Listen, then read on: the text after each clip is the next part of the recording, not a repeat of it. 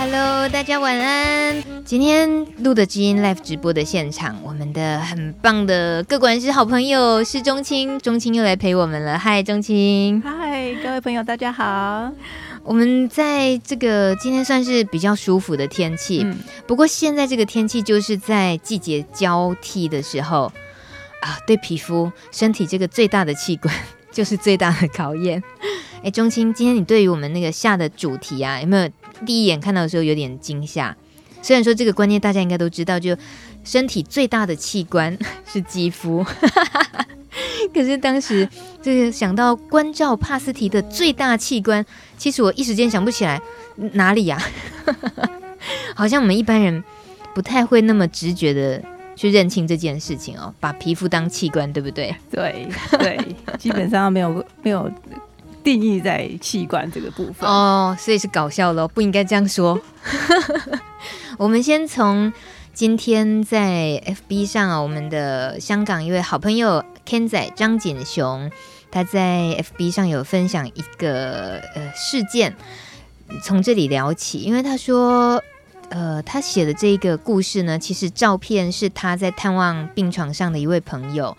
那他用第一人称的方式，他就说，二零一四年确诊 HIV 阳性，不上药。那这个不上药应该就是不用药，嗯、就是四年前感染了 HIV 都没有服药，到病发了还待在家，半个月后才去看医生，然后点点点，明明早就发现，如果及时治疗，就能够像平常人一样工作生活到老，何苦把自己弄成像晚发现的病患那样呢？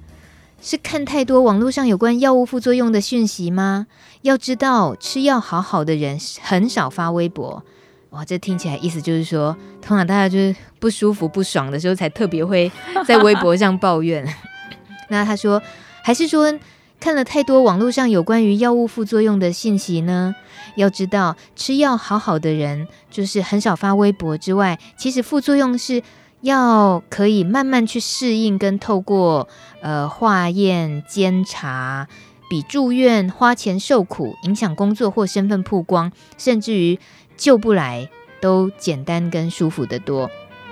这 Ken 仔说话都很直接的，嗯，这的确是这个样子，的确对。而且他还说，还是说你是因为担心，因为艾滋，家人朋友知道了你的性倾向呢？你为什么要拿别人的无知来折磨自己呢？他刮胡说，这些话都是我对所有感染者及同志会说的话。再来，Ken 仔提到这位朋友本来进医院的时候也好好的，应该能够像其他肺部感染的感染者一样，一段时间病情受控制之后出院，开始服用抗病毒药就会稳定下来。可是住院期间很不幸的交叉感染了。而且传给他的人本身是有抗药性的，医生用了好几种抗生素都对他没有效，还好前两天早上再去看他，烧已经退了，医生说换了另外一款药，暂时看来是有效的，希望能够吉人天相，能够熬过这段时间。在离开之前，我给他很有力量的握手，希望把正能量传送给他，为他加油。呃，他还提到哦，这个住院的感染者，他是在上海的金山医院。他说这个医院哦，病人很多，人满为患。他说两边的走道都住满了人，家属、病人进进出出，有的甚至于不戴口罩，这样很容易把把一些外来的细菌、病毒带进病房，造成交叉感染。Ken 仔这个疑虑也是对的哦，对对，他非常有概念。Ken 仔就是个。非常知道这个战场战场上的状况，然后应该怎么打仗的人，所以当他看到一个这样的朋友的时候，他确实心焦急，也忍不住的想多念一下。所以中青像这样子的朋友，可能在台湾偶尔也会出现，对不对？皮皮的，你刚才说的那一幕的时候啊，其实我我的脑袋就划过了另外一一个面孔啊，什么人？的确是在。我们我们最近啊比较少看到这样的状况，以前是非常多这种状况。那我还记得我我刚才呃脑袋中画过的那个那一个画面，就是也是一个这样子的一个一个朋友。那他其实应该是之前也许是有去筛检过，可能是知道了，但是他并没有，他跟那位朋友一样，就是并没有去就医，还或者是去做进一步的一些检查。然后等到我记得他应该是前年吧，还是去年？对对对，就过年的时候，然后他就从大陆啊把所有的事情都做完了，非常的忙碌之后飞回来台湾，然后就倒在医院了。哦。然后倒在医院的时候呢，呃，大家就还搞不清楚一些状况，因为他第一次到医院来，他自己也没想到会是这件事情。那后来呢，确诊了，然后大家呃医院也觉得说应该是这个哈，就检验的确是。嗯哼。那好巧不巧的是，他确定诊断的时候，其实他已经非常的 weak，就是非常的虚弱，他连走路都不行了。嗯哼。然后最有趣的是。他医院告诉他说：“哎，可以回家，然后开始药物治疗了。”就一回到家之后没多久，发生了一件事，他开始长带状疱疹。哇，这个这很要命啊！对，痛起来很要命哦。对，而且而且其实带状疱疹就是在这个抵抗力最低的时候最容易出现了。哦、对，那所以他就在这个时候，因为抵抗力很低，所以就出现了一个带状疱疹。嗯哼，那带状疱疹其实很多人脑袋当中可能就是有两个字会飞过去，叫做背蛇。对对，呃。会飞的蛇，哎，对对对对，背蛇，台语叫龟爪，对对对对对，就是嘛，哦，就是，而且这比较不巧的是，通常我们看到的龟爪哈，大概都是长在身体啦，嗯，表面皮肤，好，这个皮肤有可能是呃胸前，呃左手或是右手手背，或是肚子一圈半圈，局部的是不是？对对对，一片这样子，因为它是跟着神经节走向。那比较不巧的是，这位朋友他的背蛇呢，带状疱疹呢是长在眼睛啊，脸的上半部啊，这这个是最危险的。为什么是最危险？是因为它是跟着神经节走，嗯，所以这个背蛇呢就会跟着神经节，那会跟在哪一个神经节呢？眼睛，嗯哼，跟耳朵，所以会影响到视听功能吗？就会影响到眼睛视力，所以而且这个这个朋友还比较比较。不够幸运的是，他除了眼睛后来就瞎掉了，没有办法看，而且还脑干也受影响了。哦，所以现在已经半植物人状态。哦，所以这是一个大家都不会想到，大家都觉得哎，不会爪就是长个呃带状疱疹嘛，那哎吃吃药打打针，然后啊我还听说过一个是叫斩背蛇啊。是一种治疗法吗？一种民俗治疗法，嗯、用用什么什么刀子这样子斩斩斩，然后他就会拿刀子真的砍身体，对，真的，然后就好了。我相信，我我们不要用这种方式去处理这个问题啊，嗯、这的确是会会呃很有致命性的。嗯，对，呃，我要更正一下，应该是皮蛇啦，不是飞蛇，背蛇。哦对对对对对，但是它的台语就是不会走啊，那个意思是带状性疱疹。对对对，那这个就是跟免疫力有关的话，其实呃也会有很多朋友们其实感觉好像，尤其 HIV 感染者在皮肤症状方面会有一些问题，也都跟免疫系统比较脆弱的时候有关吗？还是说我们刚刚开始讲，哎，现在就是季节交替，要走入酷暑当中，也会是？应该都是元素，可是这个严重性还是可以区分得出来吗？我觉得我们今天可以以龟爪为主题了。哦，可以衍生龟爪。对它这个带状性疱疹哈，它有几个因素啦。一个是在季节交替的时候，那这个季节交替都在春季或是秋季。嗯，对，所以在春天的时候或是秋天的时候，这两个季节是一个。那为什么会有带状疱疹？是因为它是一个水痘病毒。他在小的时候，小朋友身上呢就是水痘，哈，那可能呃你小的时候呢有水痘，但是呢它好了，好了之后呢，这个病毒它并不会跑掉，它不会消失掉，也不会死掉，它就在你的神经节里头。等到有一天你的抵抗力变差的时候，它就出来了。所以它的好就像 HIV 病毒一样，它不是真的就不见，它永远都在，对，它就是跟在你左右，哦、对。原来我们身上都有那种永远除不掉的病毒嘛？基本上其实蛮大部分人身上有，我身上应该也有。哦，对，那但是我抵抗力好的时候，我根本不会怎么样。是但是当你抵抗力差的时候，它就开始出来作怪了。嗯、对，那这个是最常见的，一个是季节交替，第二个就是在抵抗力低的时候。那抵抗力低的时候，对于 HIV 的感染者有两件，有两个时间点，是他的抵抗力低的时候，一个是也许你根本不知道，所以你抵抗力很低。发病的时候，那时候你的 CD4 可能大概有五颗、十颗、二十颗。这个时候，其实两百以下，这个鬼爪就会出来。其实鬼爪是 HIV 的。HIV 的感染者最早出现的一个症状，在 CD4 降到三百五左右就会出来了。所以，我们常常在医院里头常常看到一些病人，我们都会问他说：“哎，他第一次来，我们都问他说，你以前有没有长过鬼爪、带状疱疹？”然后他就会想一想：“哎，好像有。”然后呢，只要衣服一撩起来，就看到了啊，这里半圈，那里半圈的哈。那他会留下一点点的疤痕，那这个就会很明显的。那事实上，那个。呃，背爪是 HIV 比较早的时候，就是你还没有发病的时候，就会出现的一个症状。哦，是因为 HIV 它特别容易抵抗力下降了。嗯，对，因为 HIV 它就会让你的抵抗力慢慢慢慢的下降。那你不知道在哪个时候突然背爪，其实那个时候你的 CD4 大概在三百五左右。对，所以这是一个，这是一个很容易。我就听到一个很胆战心惊的中青说的话是。HIV 朋友跟会抓这个关联性会很大，就大家可能免疫力低的时候，多少都会呃爆发这个比较有机会。但是如果说你能够注意你的呃生活作息啊，那你工作上的压力也不要再。同一个短暂时间之内，那么大的压力，其其实你的抵抗力不会变化的那么快。嗯、那通常都在呃抵抗力变化快的时候，有时候是比如说感冒，一个严重感冒，你 CD4 可能会掉一些，嗯、那掉一些的时候就诱发出来。那这个带状疱疹其实还有几种疱疹啊？疱疹疱疹有两种哦，一种是整条的，就是我们说的带状疱疹；一种是常常会出现在嘴巴。啊，我们常常有时候啊，压力很大啦，要断考啦，要干嘛的时候，然后就哎、欸，嘴巴有点小小的破洞，这算是吗？疱疹哦，是疱疹跟嘴破不赶快哈，哎，不一样，不一样，不一样。那那个嘴角的那个疱疹，可能会在嘴巴的某个地方，哦、那也很难好哎。啊，对对对对对，非常的难好。所以呃，疱疹的这个带状疱疹、背爪这些，或者是嘴巴这些疱疹的发生的时候。本来就是在免疫力差的时候发生，那对那那时候的治疗方式呢？对于朋友们来讲，那样的治疗那段期间会特别辛苦吗？哦，这个这个特别要跟朋友说哈，你可能。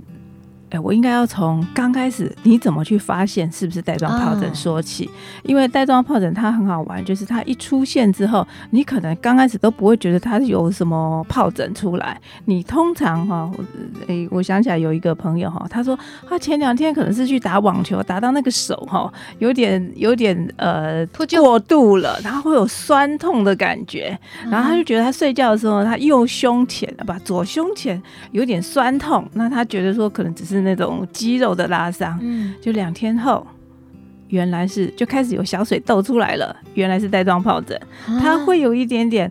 酸痛，因为它是跟着神经节奏，所以它是在神经，所以你会觉得是酸痛，或者是你觉得哦，可能是怎么样？其实错了，它就是那。所以通常在这个时候要注意一件事情：如果你开始觉得有某一个神经这样整条的是酸痛、酸酸痛痛的感觉，然后开始它其实几个钟头之后就会变成刺痛，然后它就经经过几个钟头之后就开始有一点一点红点、小水泡、小水痘就出来，这都在几个钟头之内发生，所以是非常快速、非常。容易发现的一个症状，如果是这个样子的话，请你直接赶快去医院就医，因为在 HIV 的我们朋友的身上一出现的话，它会很严重，会比一般人还严重，所以这个时候一定要吃特效药。嗯，吃了特效药之后呢，只要一吃下去，大概几个钟头之内它就停了，嗯、而且它那个水泡就会萎缩掉，所以是非常非常有效的。嗯、这个有开一开始就开始吃这个特效药，跟晚了半天或者晚了一天才吃，那后果是差的天壤之别。所以这个是非常重要，抢时间是很重要的一件事。但那时候是要看皮肤科，看皮肤科或是内科都可以。嗯、对，那一般的诊所可能会。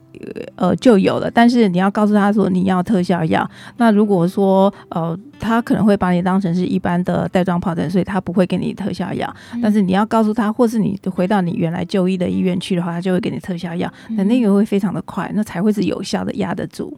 那这种压得住的后果是什么？他会不会有四级，容易四级再爆发？呃，应该是说压得住，是这一次的带状疱疹它就不会进展。带状疱疹进展最可怕的不在于那个水痘，它当然那水痘会很大一片，最严重的是水痘一点大一片它会破掉，嗯、然后就会汤汤水水的。嗯、那这个都还只是表皮皮肤的痛哦，嗯、最最让人家困扰的是，当它的那个。水泡，皮肤的表皮好了之后是神经的抽痛啊，而且这个抽痛可能会三到六个月，所以很多人在晚上睡不好，哦、是因为那种神经酸痛，嗯、所以我才会说带状疱疹越早把它压制住的话，嗯、它就越不会进展到神经那样子严重的酸痛，不然会非常困扰。嗯哼，那呃所谓的特效药，当我们只在坊间的。一般的皮肤科什么的话，这样子讲，其实医护人员是会很愿意配合的吗？他他会配合，但是他可能会不知道为什么你要吃特效药。嗯、那因为 HIV 跟一般的病人吃的药会比较不同，他的药是要比较重的，所以是一个特效药。嗯、那在台湾呢，这个应该是自费的，所以还是有一点贵，哦、大概要花掉一两千块。嗯，对，但是它非常有效，总比那个痛了。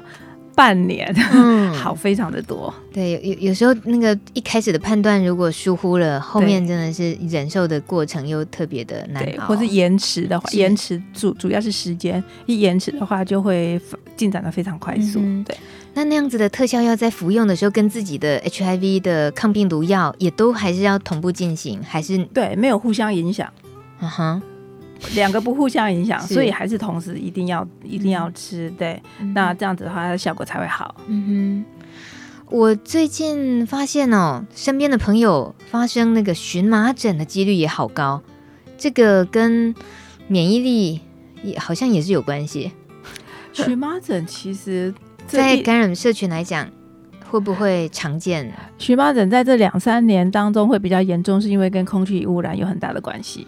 哦，原来。还有结膜炎，就会开始眼睛就是会觉得不舒服，嗯、然后就会觉得哎酸啊，或者是干涩啦，这个都会跟那个空气污染有很大的关系。嗯、空气品质不好的时候呢，就会特别的严重。嗯、那所以我会觉得我们的朋友呢，不要把所有的事情都觉得跟药物或是跟这个有关，是不见得是这个样子的。对，嗯、那当然你也会想到说，呃，是不是我开始吃某些药的时候，以前都会。看那个药物的副作用啊，说会长什么呃皮疹啊、红疹啊，或是荨麻疹啊，其实这是完全不同的三个东西。嗯哼，那我们讲说的荨麻疹是指对于某些东西的过敏。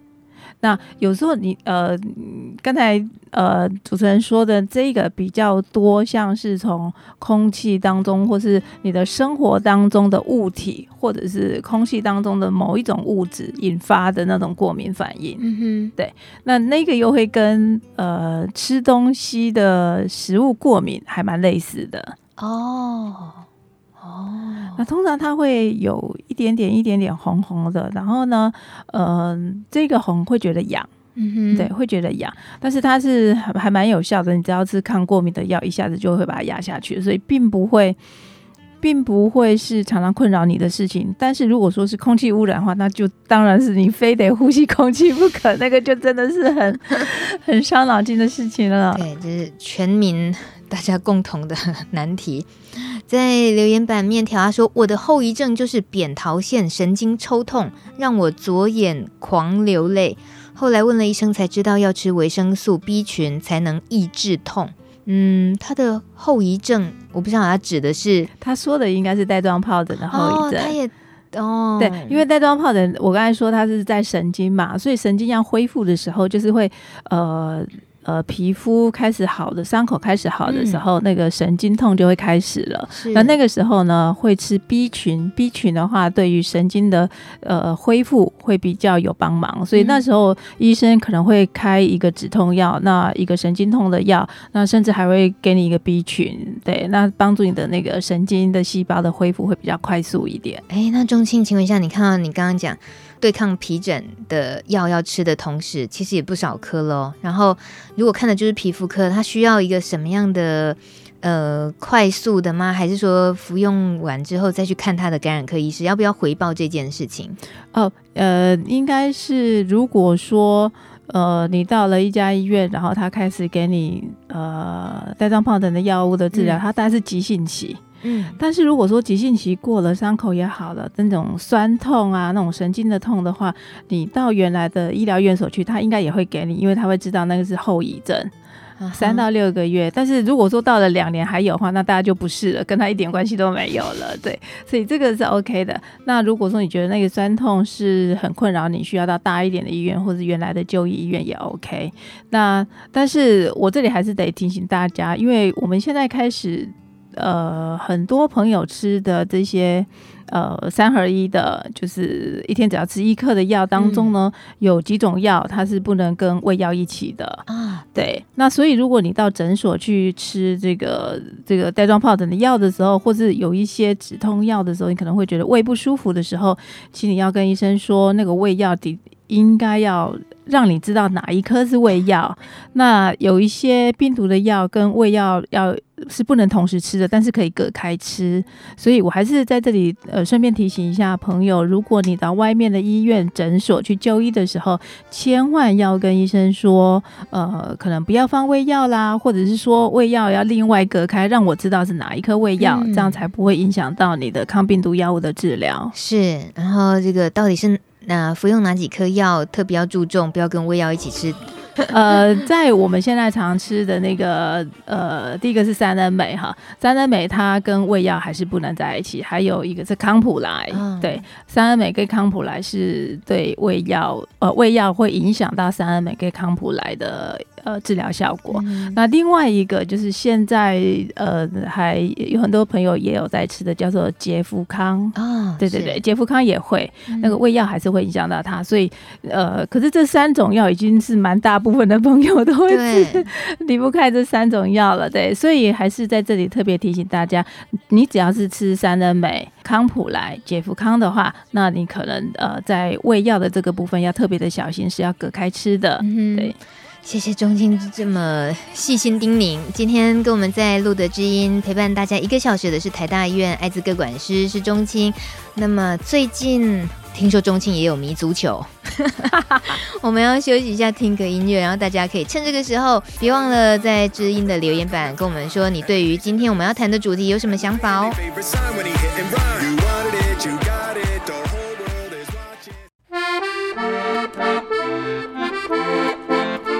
各位路德之音的听众朋友，大家好，我是乔巴医师苏博文。行医的路上，我感谢大家。我欣赏许多帕斯蒂朋友认真的面对每天的生活。或许人生路途上有太多的意外与惊奇，不是永远顺心如意。但是我们一起面对问题本身不是问题，如何面对问题才是问题。让我们一起为自己加油。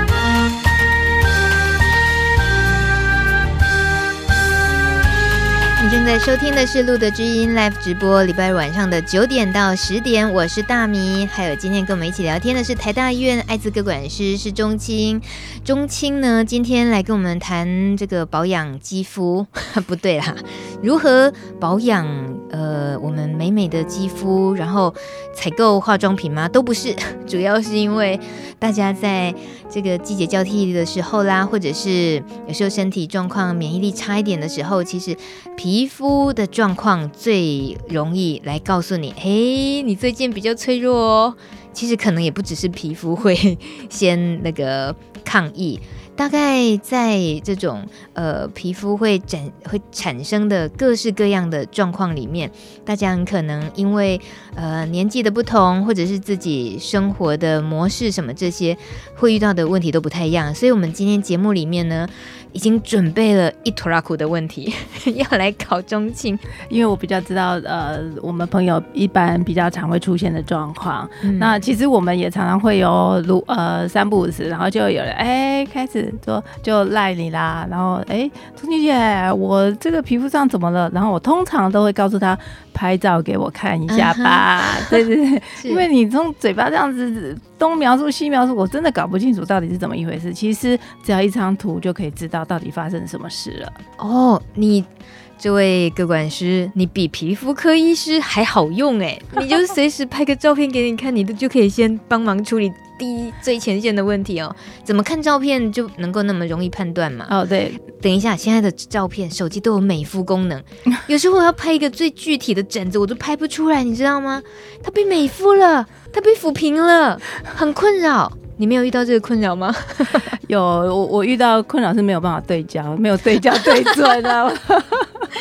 哇，原来每个人都会有被手机整的时候，所以呢，看到照片的时候，会还是最好判断的方式哈。对对对对，照片是最清楚的，而且还可以还可以看到它的大小，然后还有它的严重的程度，会比较清楚。嗯、对，那嗯，第一时间让他知道说这该怎么处理？你其实你提供的就是告诉他说你怎么了，这样是吗？呃，通常是我看了照片之后会知道说，呃，到底发生什么事，然后这个事情到底是轻重缓急，我能够很快的判断，哦、所以我会告诉他说，哎，如果是很急的情况之后，我就我会叫他说马上怎么样怎么样。嗯、那我觉得哎还好的话，还有一个还有一个状况是，我可以在 LINE 当中就直接问他说，那你刚才发生了什么事，或者你之前、哦、我如果说比如说怀疑他是一个食物过敏，嗯，哎，那我就会问他一些问题之后，我大概就可以知道说是食物过敏呢，还是药物。过敏啊，嗯、还是因为其他的因素，至少不会无头苍蝇。对对对对对，就像刚刚皮爪、皮爪这个，马上知道最好了。是啊，比如说万了一个，万一来了一个三天的连假，那个皮爪已经不知道严重到什么程度去了。嗯，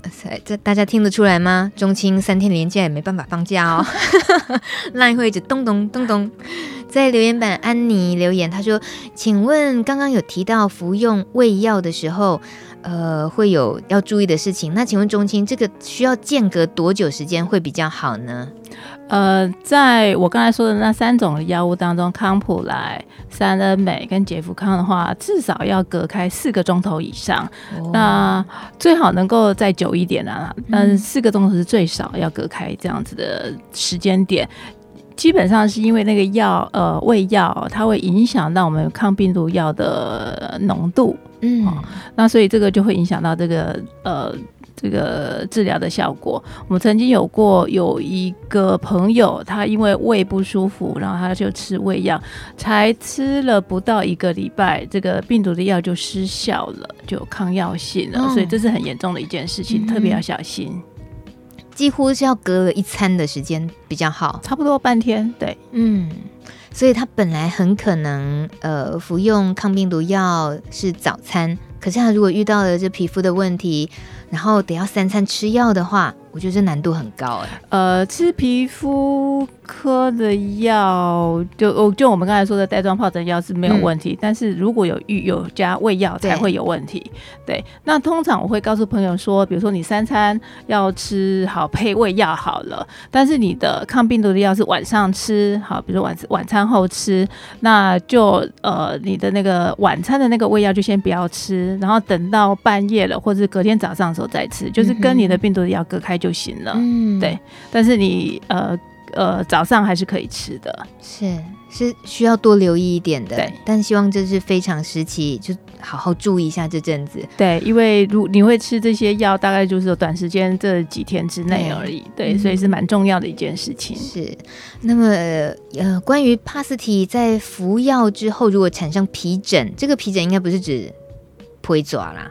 皮疹、呃、对，对，应该怎么应应？这是呃我们收集到的朋友的提问。我可以知道这位朋友他是在台湾的药物吗？还是在大陆的药物？因为的确这两边的药物是不一样的。哦，对，那在台湾的话，现在大部分都是用我们都是一天一颗的药，大部分。嗯哼。当然还有少部分的人他还是没有办法吃到一天一颗的药，会吃其他的药。那因为在台湾以一天一颗的药来看的话。呃，会发生皮疹的几率已经大幅的下降，还非常的少。呃，最近很少，呃、只要是吃这这呃比较近期的药，新药，对，对它发生的几率很少。但一旦有的话，一旦有的话，要看哪一种药物。通常，呃，如果你今天开始吃药。然后一今天一吃，然后就发生了红色的点点皮、嗯、呃红疹出来的话，好，我可以保证这跟药一点关系都没有。为什么？因为如果是吃病毒的药引起来的这样子的红疹或是过敏性的这种皮疹的话呢，呃，它会有一段时间，也许是七天或者八天或者十天之后才会出现。嗯、所以你今天一吃，三天后就出现的话，包准。不是，我可以打包票，不是药物引起来的。Oh. 但是因为红疹子有很多种东西都会以红疹子出现，比如说我们上次就遇到一个，他就觉得他这个红疹子一定是跟药物有关系，但我们就觉得一定不是。好，那一抽血呢，梅毒哦，oh. 对，所以因为梅毒它也会有红疹子，所以我们需要去看到是什么样的红疹子去判断。Mm -hmm. 所以我刚才才会说，呃，拍一张照片是非常重要的一件事情。是对，而且它梅毒的疹呢，跟呃，吃药产生的过敏的疹，它的分布的状况也不一样。嗯哼嗯哼。那么再提到，如果说发生那种开放性的伤口，刀子割到啊，嗯、跌倒流血了，要怎么样处理这样子的皮肤上的伤口？应该怎么样处理比较好？然后旁边的人要协助的话，也注意什么？旁边的人是不是只要？只要没有伤口，应该就赶赶紧帮忙包扎。哎、欸，应该是这样子哈。如果说是朋友，他身体上有一些割伤啦、什么什么的擦伤啦哈之类的，嗯、那伤口一定是要先清洁。清洁之后，然后再做消毒。那消毒之后的话，其实这样子就可以把一些表皮上的一些细菌啦，然后一些脏的东西的细菌就不会再进入到体内去。嗯。所以这样子就可以大幅减少发炎的机会。嗯。不然的话，伤口如果没有好的话，很容易就会有呃发炎啊、脓疮啦这这一类的出现。那甚至有的就会有，比如说呃那个叫做蜂窝性组织炎，对，这是也很常见的。对。那如果说能够先做清洁啦、消毒的的这两道程序的话，就会好很多。然后再做呃，可能用消炎药的一些药膏啦，就简单的包扎就行。这是朋友他可以自己对他的伤口做的处理。那刚才他提到的这个会有一个问题，就是说，哎，我跟朋友在一起，然后我受伤了，我朋友要帮我处理伤口的时候怎么办呢？嗯，那其实这里有两个观念哈。第一个是我会建议。如果你能够自己处理的话，自己处理哦，好，不要让你的朋友有碰触到你的血液的机会。嗯。那这个会有，比如说你可能会觉得说我的病毒量测不到啊，所以几率下降，的确是对。那如果说你呃没有吃药啦，这个病毒量很高的话，的确是会让碰到这个血液，他如果身上有伤口的话，他的血液碰到。呃，这个伤口，然后碰到这个血液含有病毒的血液的时候，是有感染的风险的。嗯。所以呢，像我们在医院里头也常常会有这种事情，就是医生护士啊走在路上，然后就突然就有人走过去的时候，告诉说：“哎，小姐小姐，你看我的这个点滴有血跑出来了。嗯”那这个时候呢，我们就不会直接用手去帮他做处理，我们会用一个东西，可能有手套的话就是手套。那这个手套哈，就一般的手套就可以，只要能够隔开。好，不不需要无菌手套，只要能够隔开，不接触到呃不直接接触就好，血液就行了。嗯、对，那所以可能会用呃一个手套。那如果没有手套的话，我就会拿棉花棒，我不会直接用手接触到。所以这是一种呃可以帮助别人的方法。那也就是说，我们大家也要呃所有的人，不管你是不是 HIV 病友哈，所有的人都要一个概念，就是呃我。尽量不要碰触到别人的血液，嗯，对，直接或是间呃直接哈，不要去直接碰它，那可能会有一个隔开的东西。比如说我在路上看到了一个车祸现场，我要去帮助他的时候呢，我建议你不要直接就过去用手，没有做任何的保护。你可以用一个塑胶袋也好，你就只要是能够隔开就行了。嗯、这是这是有状况，是不是因为 HIV 这件事情，而是很多人你真的不知道他身上有什么样的东西。嗯、那像前阵子我们有一些什么什么呃流感啊，也都是大家有这样子的概念会比较好。嗯哼。钟青，我最近才刚好亲身经历了朋友车祸，然后头部受创，流了很多血。然后我听到以后，赶紧赶到医院急诊室。他呢是医护人员，就用纱布堵堵住他的伤口，就头的创伤就这样。那但是他的整个血已经布满整个床了。那在急诊室还在等医生嘛？然后我走过去的时候，护士直接说：“来换你压。”哇哦，哎。这是一家国立很大的医院哦，哇哦！直接叫我用手压，所以就真的换我压啊，我就压了好一会儿呢，一直压到他们说，哎，好了，该推进来缝了。那我当下其实因为就我自己也对于呃录的知音这节目做了这么久，慢慢的也都学到了一些护理的观念，大概也知道我们无论如何，他就像钟青刚刚讲的，不管他是怎么样的状况，我们基本防护都应该要有的嘛。哎，他没有哎。哇哦，那像这样子哦，我们现在就医疗体系有这么大的一个疏忽来讲的话，我们身为民众，我们看见了，我们可以做什么？你可以告诉他说，哎，有没有手套？哦，我自己先当下先要求要有手套，就说哎，要有个手套，或者是没有手套的话也没有关系，有个塑胶袋也 OK，你只要隔开，不要用呃你的手就是直接接触到就可以了。嗯、其实这个不要接触到，除了说不要有呃，也许血液当中的一些不管是细菌或是病毒啦，在医院当然很多细菌病毒啦、嗯、非常的多。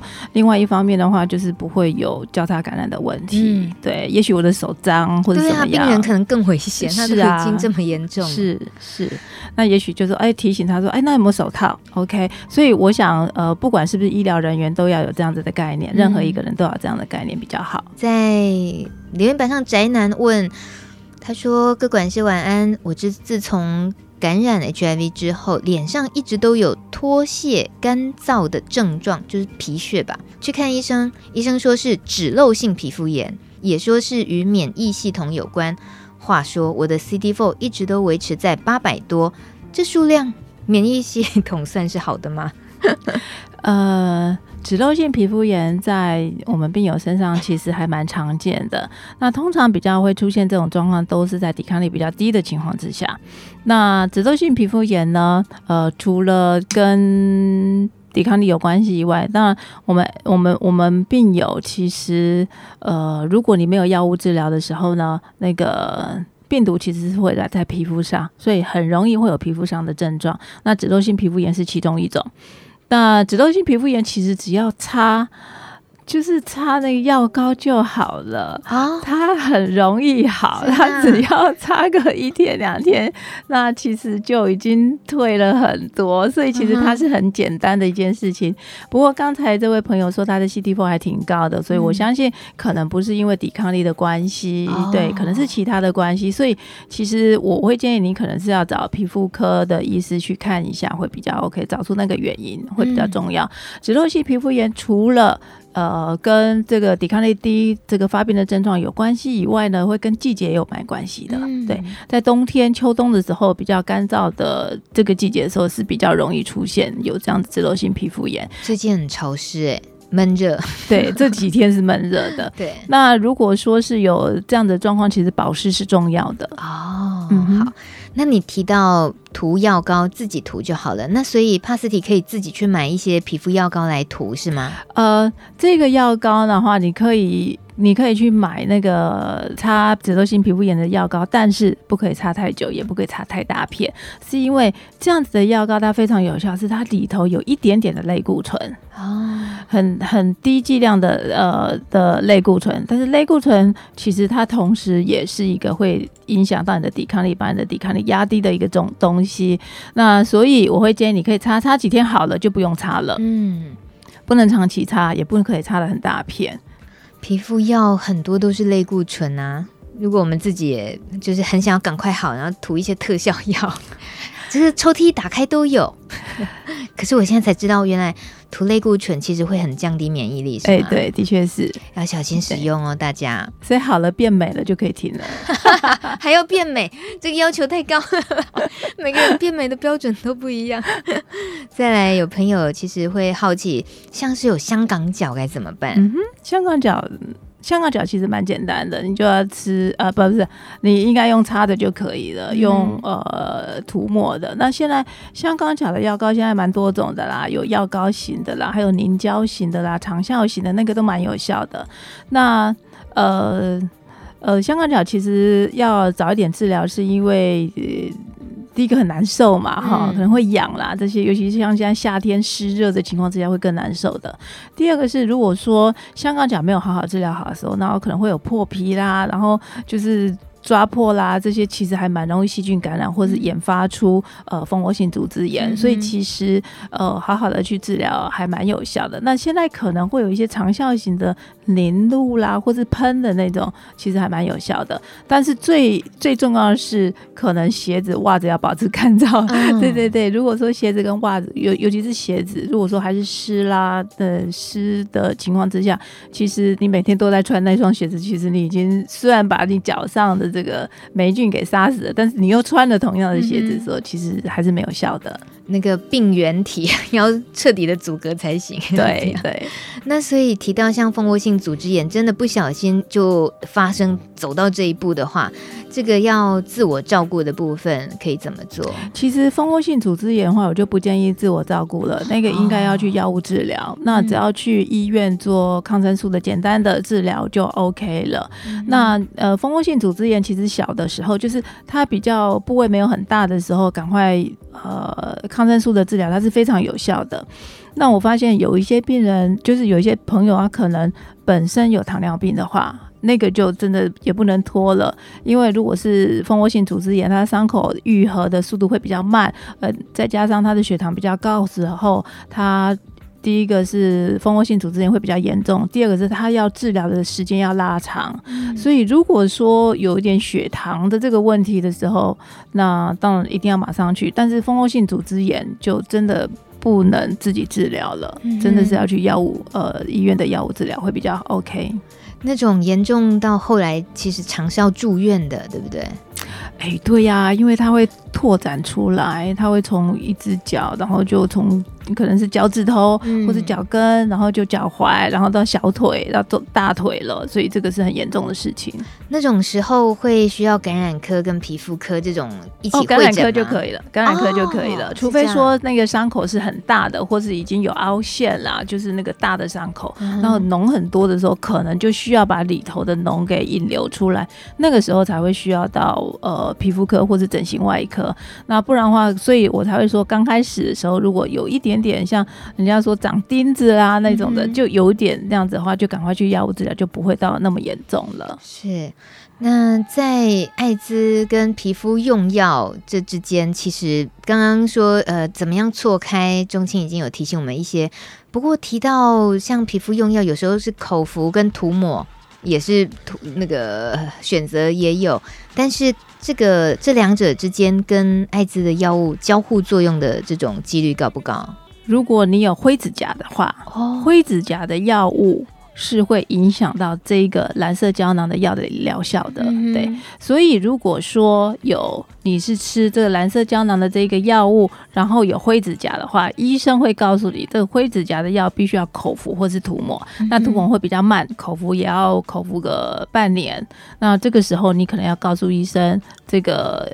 呃，因为你有在吃这个药，可能会有交互作用，嗯、所以可能需要用别的方式。那或者是你要跟你的感染科医师说，现在有这个问题。那为了解决这个灰指甲啦，哈，或者这样的问题，就是指甲的霉菌感染的话，会需要长期，比如说六个月要做这样子的治疗。嗯、所以是不是可以调整你的药物？所以这个是两方面都可以去做讨论的，嗯、去做调整的。所以这个才会是比较好的方式。那这样两个问题才能够同时解决。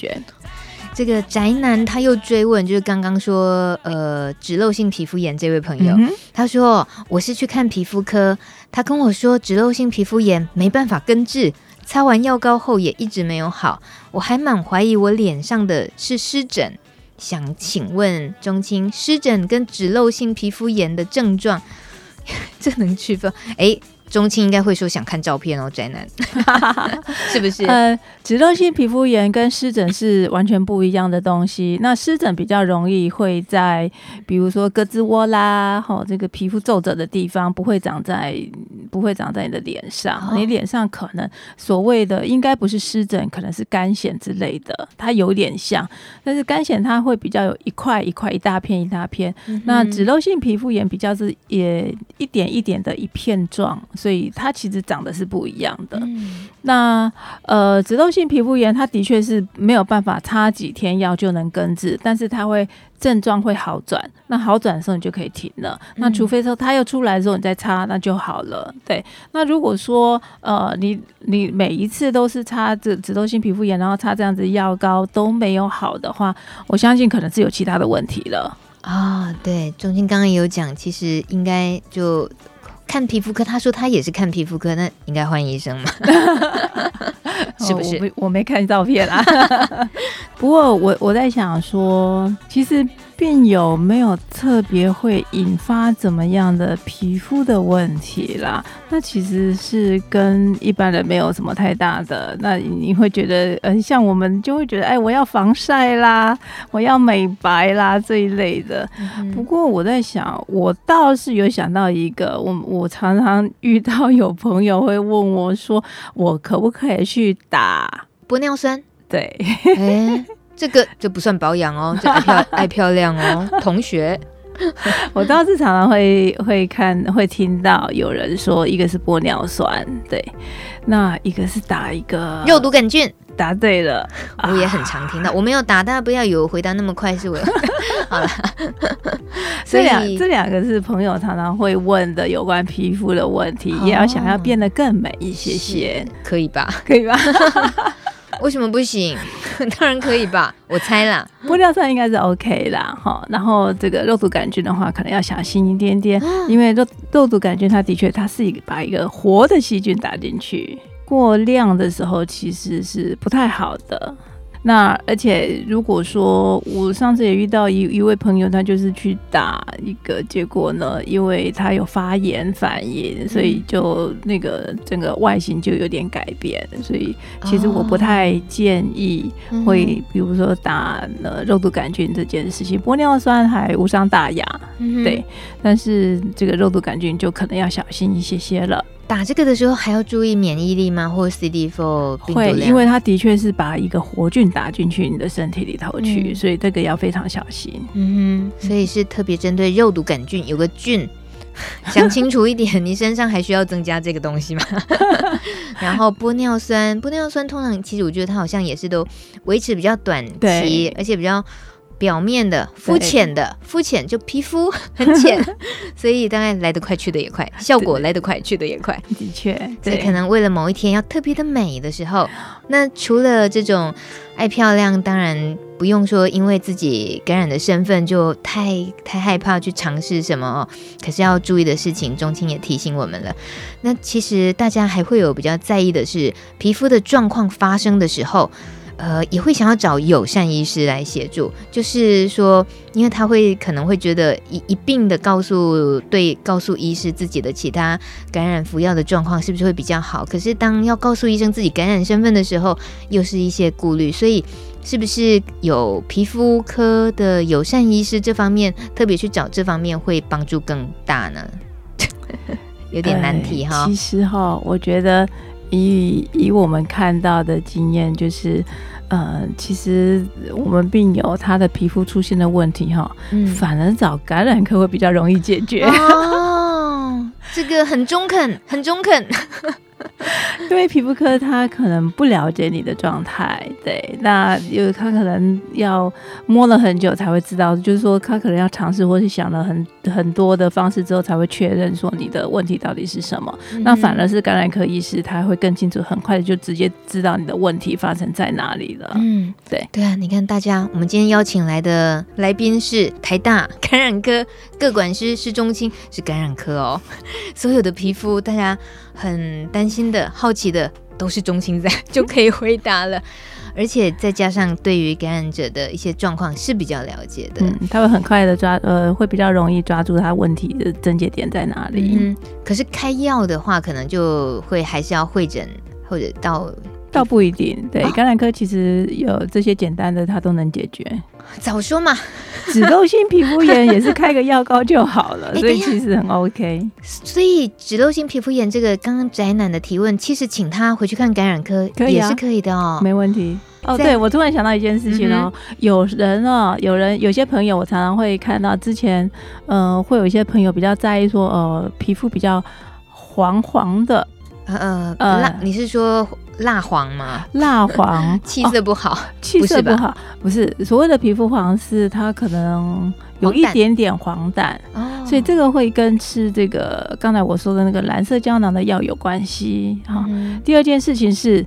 会不会有 A 肝或 C 肝的？你要特别小心哦，不要疏忽了，是吧？是的，嗯哼。所以这些的皮肤上的问题，其实如果你觉得皮肤黄黄的啦这些，然后去看皮肤科，他一点都摸不到到底是发生什么事。嗯、但是你如果去看感染科医师，他一一看就知道发生了什么事。嗯、所以你可以知道说，如果是病用，我会建议还是直接去找感染科会比较正中下怀。太帅了，钟青今天直接救了宅男，他又回复留言，他说要回高雄看感染科了。Oh, OK，乖。今天在嗯、呃、一起听节目的朋友呢，或许不需要留言，因为钟青都已经点出了刚好自己遇到的很多问题，然后留言板上大家的提问我们也都尽量都回答了。非常谢谢钟青今天出现，然后所以我们唯一能够回报钟青的就是播一些。世足赛的 很嗨的歌回报他。Yeah 时间到了十点，今天录的知音 Live 直播，谢谢钟青来陪我们，跟我们聊聊皮肤的保养，还有皮肤的一些疑难杂症，非常感谢他。最后这首歌曲就是永远的世足赛的那个天。呃，这个叫什么天曲嘛？天王唱的 Ricky Martin 这一首《生命之杯》，一九九八年的是，就是完全无法取代的。大家一定要听这首，才叫做要看足球赛的那个 feel 就对了。谢谢钟青今天晚上来，okay, 拜拜。谢谢大家，晚安喽，拜拜。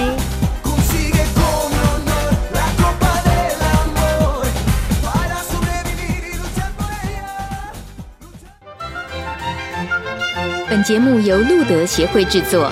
中华电信协助播出。